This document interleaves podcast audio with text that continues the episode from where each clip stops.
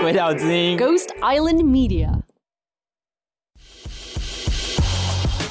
嘿，鬼岛之音的听众们，大家好，我是电台的 Emily。首先，很谢谢你收听鬼岛之音的每一档节目。我们的英文环境节目《w a s t Not Why Not》最新一集访问到一位驻台湾的美籍创业家。从小，他因为玩越野车，而在十四岁创立了他的第一间公司。后来玩赛车，到美国航太中心 NASA 工作，也成为 Tesla 的前一百位员工，开发亚洲的电动车产业链。而台湾是当时的零件生产中心。离开 Tesla 之后，他在台湾创办了两间电动车公司。在访谈中，他也透露为什么台湾最适合做产品开发。所以，如果你在台北五股的街头看到有人骑着一台酷酷的东西，那很有可能就是我们的天才发明家 Azizi 在试车。记得跟他打声招呼，说你有听他的访谈哦。Anyway，我很喜欢这一集，搜寻 Waste Not Why Not 第五十五集 Azizi Tucker 的访问 A Z I Z I，希望你们会喜欢。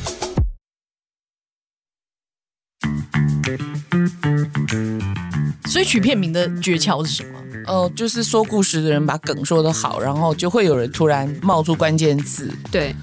或者是比较当代的词汇的用词，oh. 就好像台湾是第一个创神鬼系列的嘛。对对对对，神鬼什么神鬼？对，还 不可能系列。对，最厉害的是有些人他取片名，可是他其实还没有看完这部片子。对，只是因为那说书人很会说。哎，但是欧洲片是比较难取啊，译文片或者是欧洲片一些比较就是难懂，取出取出让大家充满想象空间。对，觉得进去了以后就会心灵净化。是哦，那真的看到片名取片名太重要，那个片名是真的会影响票房，就是也不能跟大家的想象差太多，不然的话。大家就会出来，然后就有被客诉，对啊，对，就有 backlash 这样。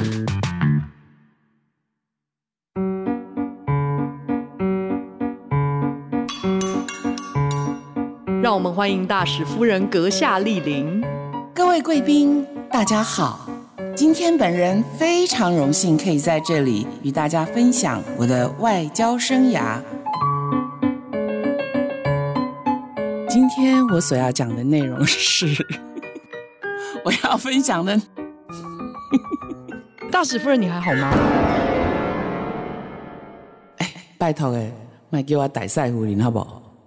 我是 Jean，我是鬼岛之音的凯西。Testing one two three, here I go.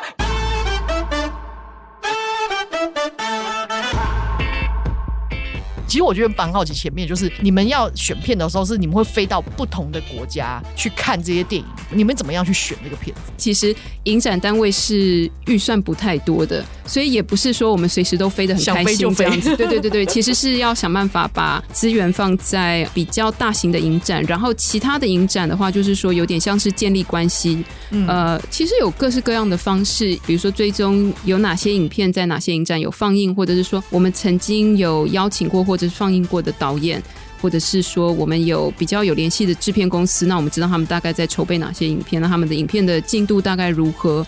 包括去影展，另外一件事情，我们还要去 party。那大家可能听起来就会觉得说，啊，去 party 很棒啊，你把 party 当做工作。可是我是一个比较不太会社交的人，那我去 party 的话，这部分就我帮你就好了。我觉得对，所以是说认同加一。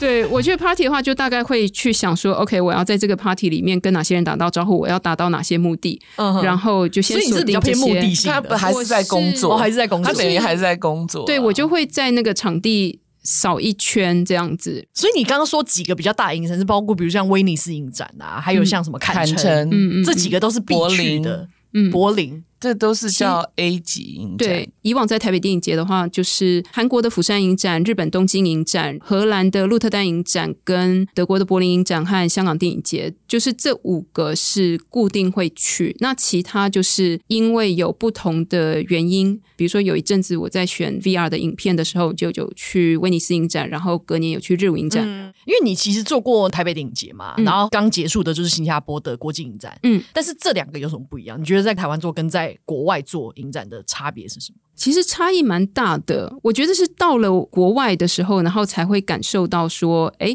曾经在自己熟悉的地方做影展，原来是这个样子的感觉。就是说我到新加坡的时候，是一种从外来的眼光去看这个影展，以及这个地方的观众，以及这个地方的创作者怎么样在看待这个影展。可是我也许跟他们会有不一样的想法。嗯嗯嗯、那我要怎么样子去沟通想法上的一些差异？其实我觉得台湾的影展非常的蓬勃，然后台湾看影展的观众也越来越多。台湾的影展也非常希望能够跟更大群的观众去做沟通，而不是只有小部分的观众。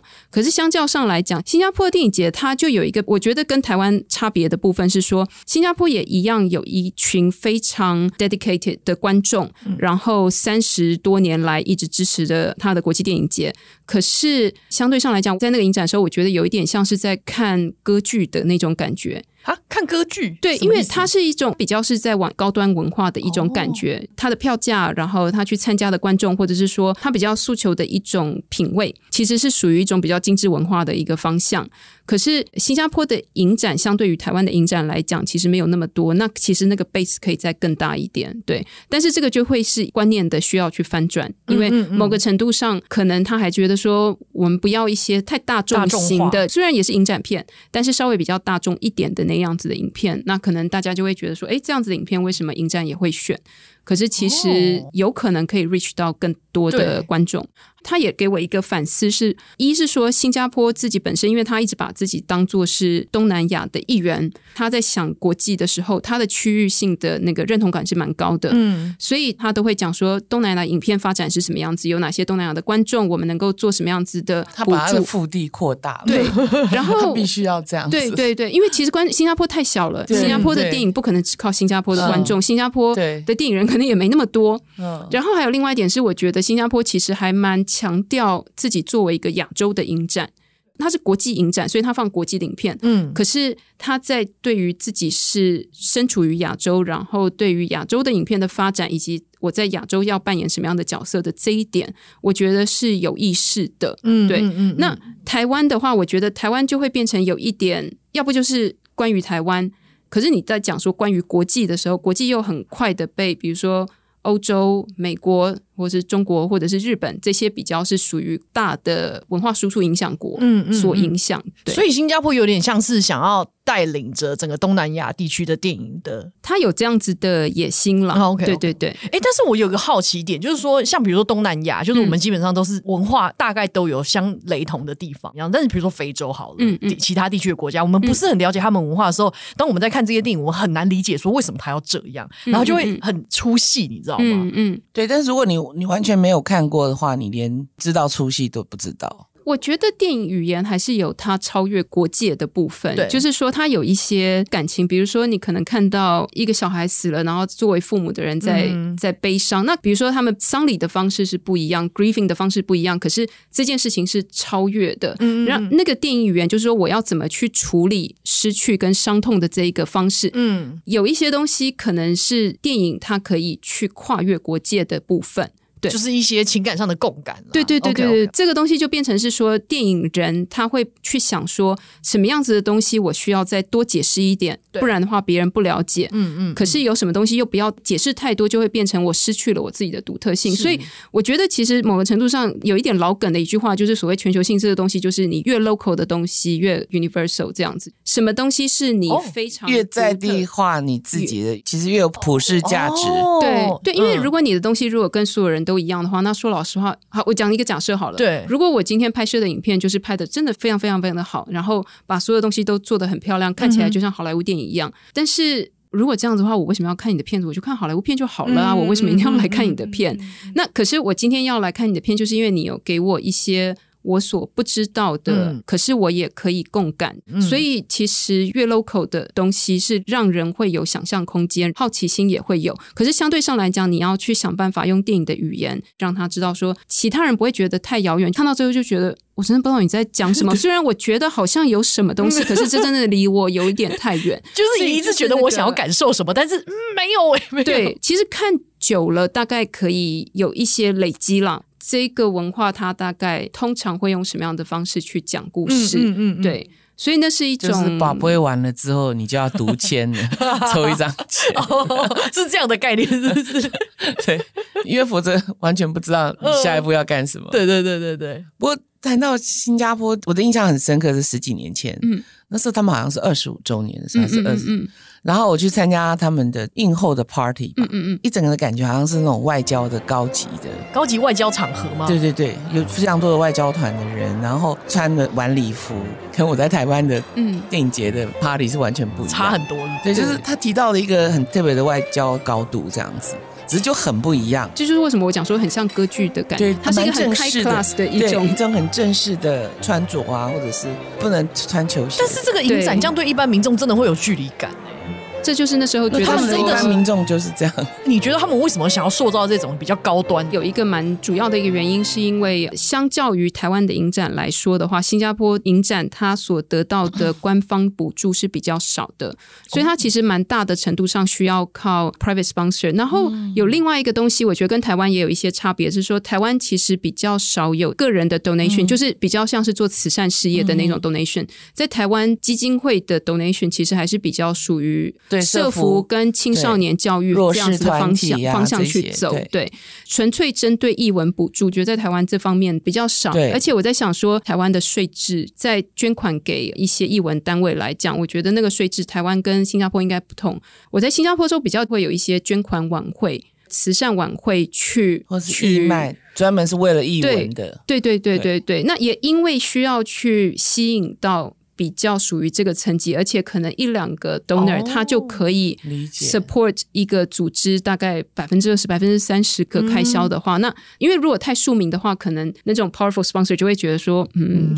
这个这个跟我的 身份地位不，我觉得他这样讲是有道理，就是跟这个赞助的资源的来源是要的形式是有关系。嗯、但是台湾的话就会，台湾比较会走向大众。就是说，希望是越多越好。嗯，我是蛮期盼有这样子对译文的赞助。但是我那时候在新加坡的时候，我就会觉得说，中间这一块其实是有需求，他们也想看电影，嗯，他们也不想只看一般商业影片，可是可能也不需要到这么的烧脑的地步。嗯嗯嗯，对，所以那时候我就会觉得说，中间这一块的观众其实是可以被照顾到的。哦，对，我觉得台湾的观众可以看到的影片，就不包括影展，包括现在还有一些，比如说纪录片类或者是比较属于影展类的。那种平台变多了以后，你可以在这个 basis 上面介绍更多不同的影片。可是，在新加坡的状况就是说，有一些 cinephile 其实是有爱电影的人，可是都还是偏少数。嗯，所以反而在新加坡的挑战是要怎么去扩大它的那个？对，可是，在扩大空间的时候，又不会让你原本的观众群觉得说。你怎么放这些影片？嗯、你好像感觉起来 好难哦，就是有点你这样 cheap 了，为什么要去迎合这些观 众？也没到 cheap 的地方。对，但是但是就会有一点，从那么高的位置你要往下说，大家可能过往死忠人就会觉得说你这样子是有一点违背原本。之前也有议员问说，你们怎么不放大尾鲈鳗？就是每个人都有每个人的想 象跟需求。放那些电影，我们都看不懂。对啊，所以因为他已经在戏院上有了非常多的好的结果啊。影展其实某个程度上放映的影片，绝大多数是没有机会上戏院的。对，所以这个是最好的平台，可以看到这些不一样的作品。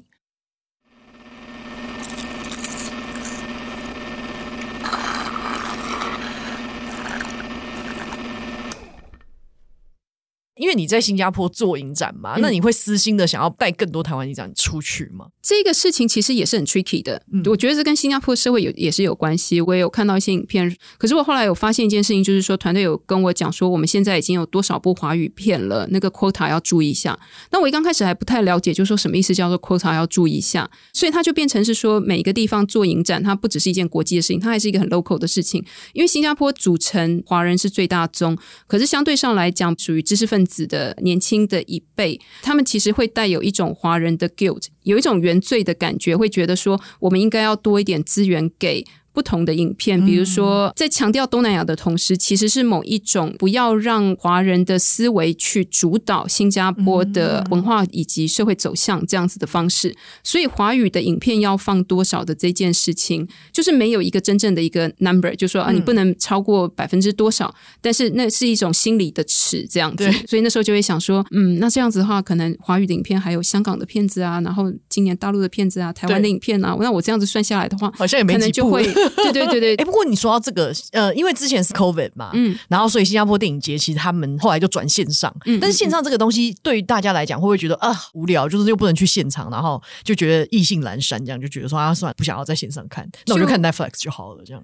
这个决定有一点困难，因为我当初在新加坡的时候，我们其实大概在四月的时候就决定，无论如何影展一定要办。嗯，因为那时候大家觉得说实在是太沮丧了，因为新加坡它是真的 lockdown，就是说你除了要出去买菜以外，你是不能出门的这样子。嗯嗯、那那时候我觉得大家的情绪是比较 down 的，对，所以那时候就想说，不论如何一定要办出来。那我们不能确定在年底的时候电影院到底会不会开，就一定要有一个线上的备案这样子。可是后来的状况是说，越来越来越来越开放，到影展开始的时候，其实等于是接近全开这样子的方式。所以那个时候社会上的气氛比较是一种大家都想出去，没有人想要待在家里。嗯嗯嗯。所以那个时候就有点觉得说，我们为什么当初还是要选线上？而且线上真的线上真的是一倍功，而且有好多好多技术问题要了解。对，我们还是有观众写信进来，就说很感谢有线上的决定，因为比如说他家里面有老人家要照顾，然后或者说以前他还要找保姆，他才能够出去看片等等等，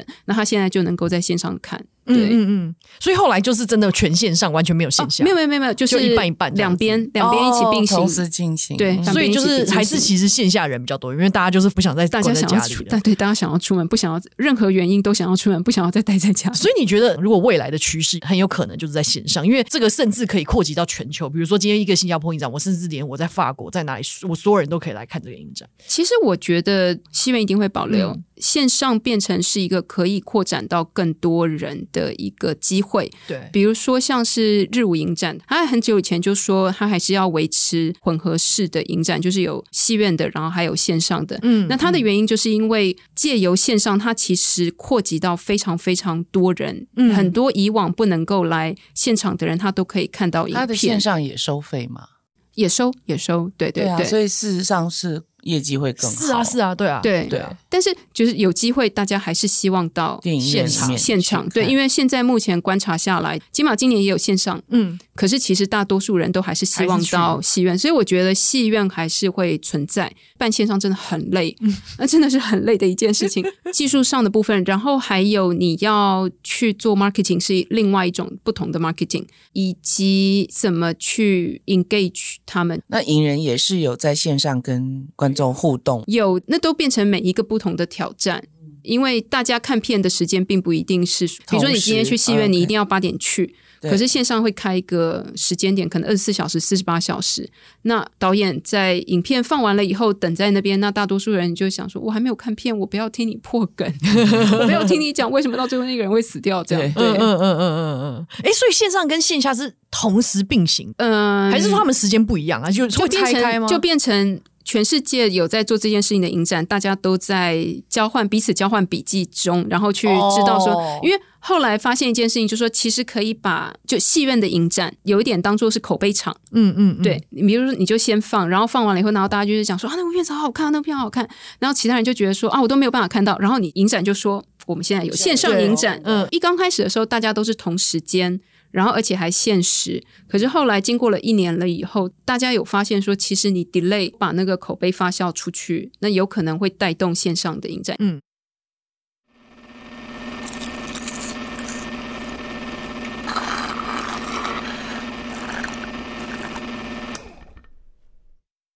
之前中国的金鸡奖不是才延期嘛？然后他们其实这次的入围影片很多都是爱国影片，应该是说有一些地方因为审查的关系，所以很多片子没有办法去做。那这个对于办影展的影响会是什么？因为我这两三年在东南亚这边比较多的接触，我以这边来说好了。因为其实像东南亚的审查也是蛮严重的哦，真的吗？怎么说？对对对，因为比如说像是泰国的话，绝对不能讲任何跟泰皇以及皇室有关的。泰国是比较。关有有关的一些事情，这些就不能说。嗯、那像新加坡，其实在思考的东西就是内政外交、族群融合，所以 蛮多的。对对对对对，比如说他们会去想说，你放这个片子，其他国家会不会生气？这样子，或者是说你放这部片子，别人会不会因此就不相信我们的警察？然后还有什么？你放这部片子，马来人就会觉得说你华人对我们不好。对，然后我就心里想说，电影这件事情并不是这么直线的，是因为其实我这两年有花很多的时间跟他们在嗯沟通交手这件事情，有找去喝咖啡过，然后所以那杯咖啡我就坚持一定是他们要付钱，我不可以。对。那个东西会让我觉得说，为什么这个思维是这个样子的？因为其实我觉得电影还是属于文化跟艺术的部分，那东西不是这么直线，它又不是宣传片。嗯，他可能今天去讨论恐怖分子，嗯，并不是在鼓吹恐怖主义。恐怖主义，他要了解为什么一个恐怖分子会形成，那为什么连这一个样子的影片可能会让当局觉得说，就就跟着煽动恐怖主义？对对对对，那那时候你就觉得，嗯，这个到底要怎么跟你沟通呢？对，我觉得这还是跟一个。民族或者是一个国家的自信心有关系。嗯，没有安全感的时候，对你比比较不会去在意这些东西。嗯嗯嗯，我们曾经有经过那段时间，就是比如说女佣还没来之前，自己先把家里打扫一下。等一下，这是 我我记得有个太太这样跟我讲，她说她这样拍谁啦？不然她来看我们家那么脏。我说那她不就是要来清理对打扫的吗？就说有很多的这种，当时可能觉得很自然，但是现在回头来看，就是我们还是需要经过这样子的成长吧。那我也不是说新加坡没有成长，可能它真的是多元文化，很需要顾及到各个不同族群的尊严，或者是自尊心，或者是小小玻璃心，我也不知道。我觉得其实是对于人的不相信，不相信这样子说，因为其实我觉得看电影这件事情，你其实真的是去打开以及搅动你的思考的方式，去刺激他。某个程度上，他从一个 censorship 的方式来想，他就觉得这些东西我都要小心一点，免得他们成为什么。嗯、但是为什么不会去想说？因为有接触到这么多不同的可能性，所以我可以更了解这个世界。我可以从不同的方面来思考这件事情。我觉得那真的那时候让我觉得很可惜，然后我也不太知道要怎么去跟他们沟通。嗯，对。所以台湾影展算是自由度比较高，我们好像对于任何议题都蛮能接受，自由度相当高。台湾有什么电影会被限制的？举得出至少一种是台湾比较不能接受的吗？台湾的影展其实有一个特别的，然后不存在的级数，叫做超限啊。我正要讲一个，限是什么？就是比限制级更。看的让你会有极度的恶心，但是我们还是有观众 complain 说，我们虽然标超限级，可是他出来之后很失望，他觉得不够超限，又不是我们标的，对，不是不是影展，这不是影展你说像那种什么凌虐那种的，对他们觉得他们的忍受度没有受到挑战，你们这个超限的标准有问题哦，所以所以我觉得我我觉得台湾的观众超猛的，嗯嗯嗯嗯，过往是觉得说这些东西是要有专业人士才能够看的，所以就在标了一个超限，对，哦、然后。它没有存在任何一个 paper 上面。哎，以前不是有所谓的什么十大禁片吗？嗯，像这些片子在近代来讲，会不会更有可能把他们搬回荧幕上啊？其实有在放，然后大家就觉得说。嗯，请问一下，当初到底当初为什么是抄这个片子干什么？超限这样子，好妙。对，他到底在进什么？对，在进什么？我觉得，我觉得是时代不一样啦，大家眼界越来越开，所以就不会吓到。你说也还好吧。嗯，我有一个很好奇的问题，就是说这么多年来看这么多电影啊，那你自己有没有曾经想过拍电影，或者是写剧本？还没有那个勇气诶。我虽然知道说电影不是一个人的事情，我也知道那是众人一起合作才做得出来的，但是我还是相信非常非常非常非常的少数，但是我还是相信有所谓天才跟天分的这件事情。有时候你就是会看到一部影片，然后你去想说，为什么这个人就是真的能够找到那样子的灵光，然后可以去把这些事情这么深刻的表现出来？那我自己没有那个勇气，因为我觉得我可能是一个比较驽钝的人。我觉得我拍出来影片，可能大家大概十秒就觉得天哪，把我可以拆穿这样子。所以目前做一个观众的地步就好了。好，我们等到你会有勇敢的那一天。哎，不过台湾电影现在应该是能见度越来越高了吧？不要想单一的电影了，嗯、不要想单一的电影，而是去想说，其实。它电影以及影展，它本身代表的还是一种文化跟一种价值，所以我觉得那个压力不一定要把它放在单一的电影上面，或是单一的电影人上面。可是我觉得那更重要的就是说，是什么是你想要讲的故事，而且那个故事到底怎么样子是可以让其他人可以理解。其实我觉得你以机构来想的时候，嗯，其实印象比较深刻的，比如说像是。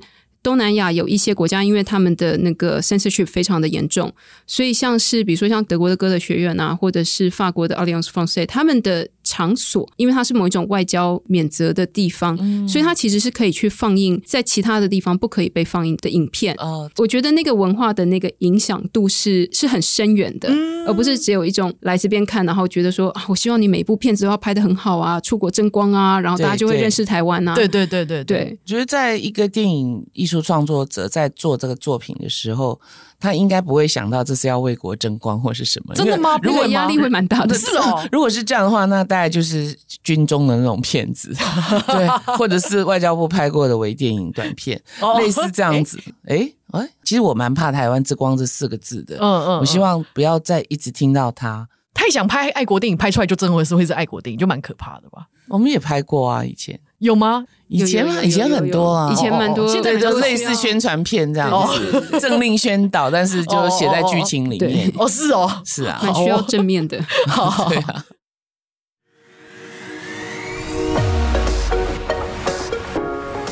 我相信我们很多年轻的观众，他们想要当策展人的人，听完之后就会知道有点方向了啦，也有可能会却步，有可能会却步。其实今天还没有讲到很多全面的，只是讲一小部分而已。还有蛮多没有说。对啊，整个影展你想想看，这都有自杀形象的人做的事情，你想想看。是有多少？敏荣你还好吗？你现在好的好的，这个 OK，现在大家都很好了，对。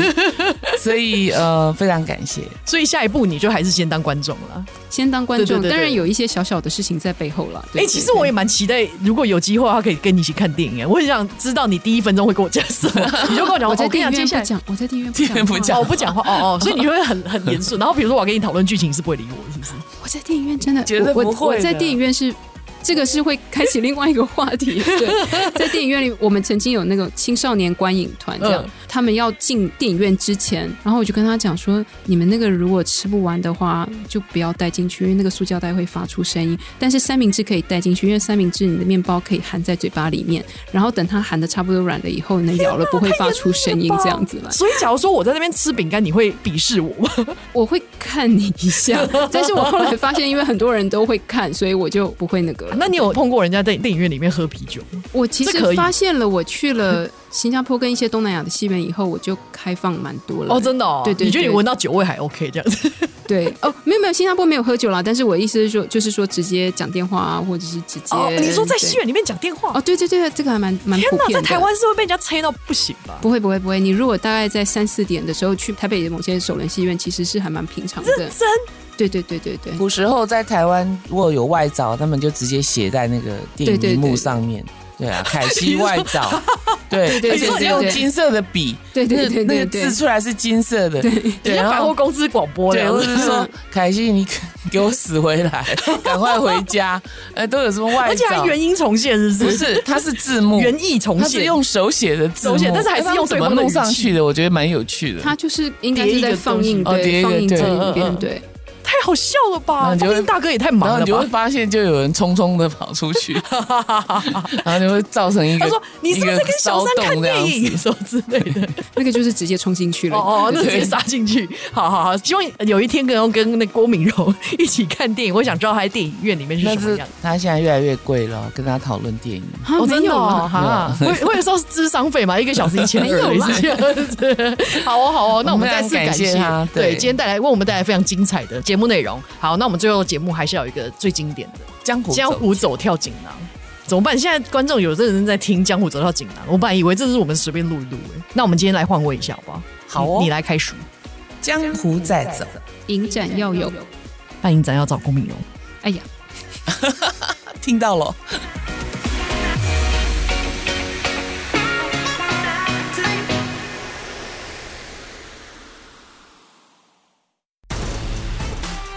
你刚刚收听的是《别叫我大使夫人》节目，由鬼岛之音制作出品，主持人是大使夫人 Jin 和鬼岛之音的凯西，制作人也是凯西 Tin 执行制作，Dino 后制，Emily 监制。